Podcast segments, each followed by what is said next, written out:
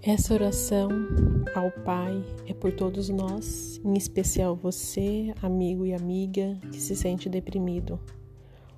Ouça e busque sentir cada palavra. O nome é prece de gratidão. Senhor, muito obrigada pelo que me deste, pelo que me dás, pelo ar, pelo pão, pela paz.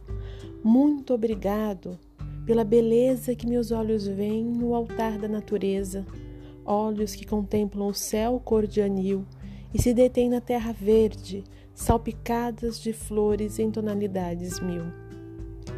Pela minha faculdade de ver, pelos cegos eu quero interceder. Por aqueles que vivem na escuridão e tropeçam na multidão, por eles eu oro e a ti imploro comisseração pois eu sei que depois desta lida, numa outra vida, eles enxergarão. Senhor, muito obrigado pelos ouvidos meus, ouvidos que ouvem o tamborolim da chuva no telheiro, a melodia do vento nos ramos do salgueiro, a dor e as alegrias que escorrem no rosto do mundo inteiro. Ouvidos que ouvem a música do povo, que desce do morro na praça a cantar a melodia dos imortais que a gente ouve uma vez e não se esquece nunca mais. Diante da minha capacidade de ouvir, pelos surdos eu quero, eu te quero pedir, pois eu sei que depois desta dor, no teu reino de amor, eles voltarão a ouvir. Muito obrigada, Senhor, pela minha voz, mas também pela voz que canta, que ensina, que consola pela voz, com emoção, profere uma sentida oração. Pela minha capacidade de falar, pelos mudos, eu te quero rogar, pois eu sei que depois desta dor, no teu reino de amor, eles também cantarão.